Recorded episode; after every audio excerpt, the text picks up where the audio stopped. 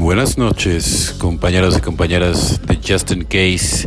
Mi nombre es el compañero anónimo. Vámonos con este 2 de abril. Atracción. Nuestra imagen pública consiste en aquello que podemos ofrecer una forma de vivir sin drogas de eficacia comprobada.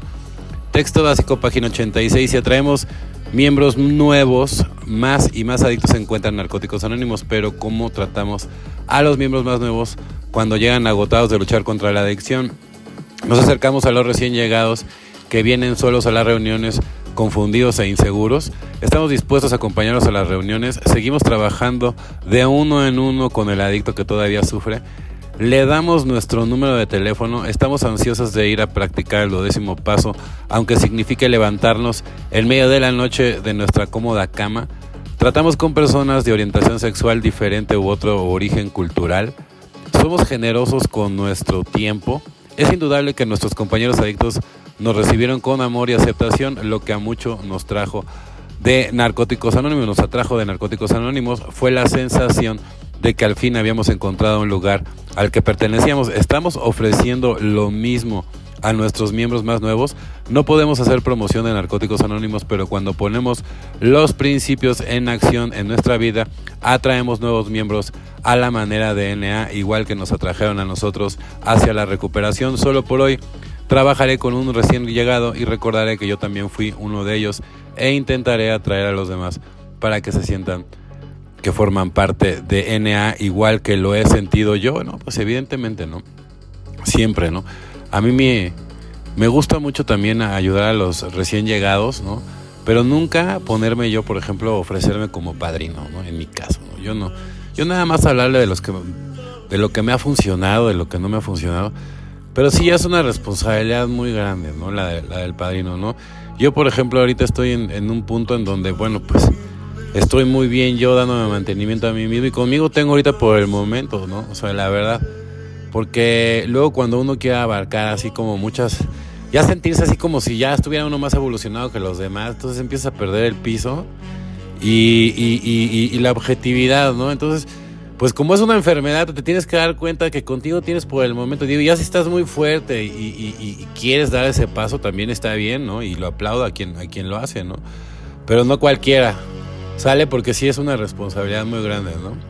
Formación del carácter, exigir demasiada atención, protección y amor a otra gente solo puede incitar en los mismos protectores la repulsión y la dominación. 12 pasos, 12 tradiciones, página 41.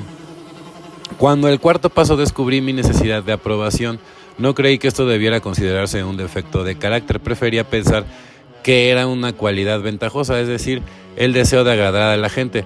Pronto se me hizo ver que esta necesidad puede ser paralizadora, hoy todavía me agrada recibir la aprobación de otros, pero no estoy dispuesto a pagar el precio que acostumbraba a pagar por obtenerla. No tengo que doblarme como una lombriz para gustarle a otros. Si yo obtengo su aprobación está muy bien, pero si no, puedo sobrevivir sin ella. Soy responsable de decir lo que yo considero es la verdad. No lo crea que otros, no lo que otros quieran escuchar. Igualmente mi falso orgullo siempre me mantenía demasiado preocupado por mi reputación. Desde que fui iluminado en el programa doble A, mi objetivo es mejorar mi carácter, sí, porque obviamente, o sea, la reputación es lo de menos, o sea, lo, lo, lo importante realmente es sanar, ¿no? Sanar y ver desde dónde vienen esos problemas de raíz, ¿no?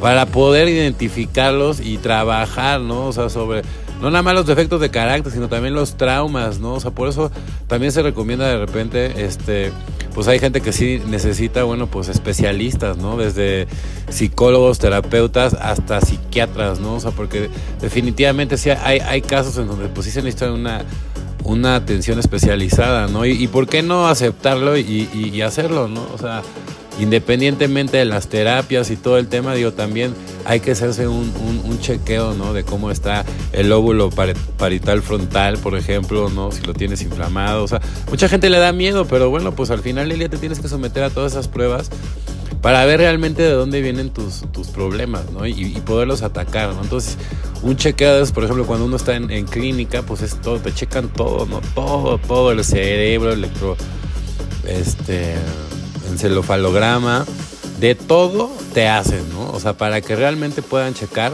qué es lo que tienes. Y si eres una persona que nunca lo ha hecho, o sea, te podría sorprender, ¿no? De, lo inflamado que podría estar tú, por ejemplo, si eres una persona que no se considera ni, ni adicto ni alcohólico. Si te hicieras uno de esos eh, exámenes, te sorprenderías de qué tan inflamado tienes el lóbulo parietal, ¿no? O sea, frontal, ¿no?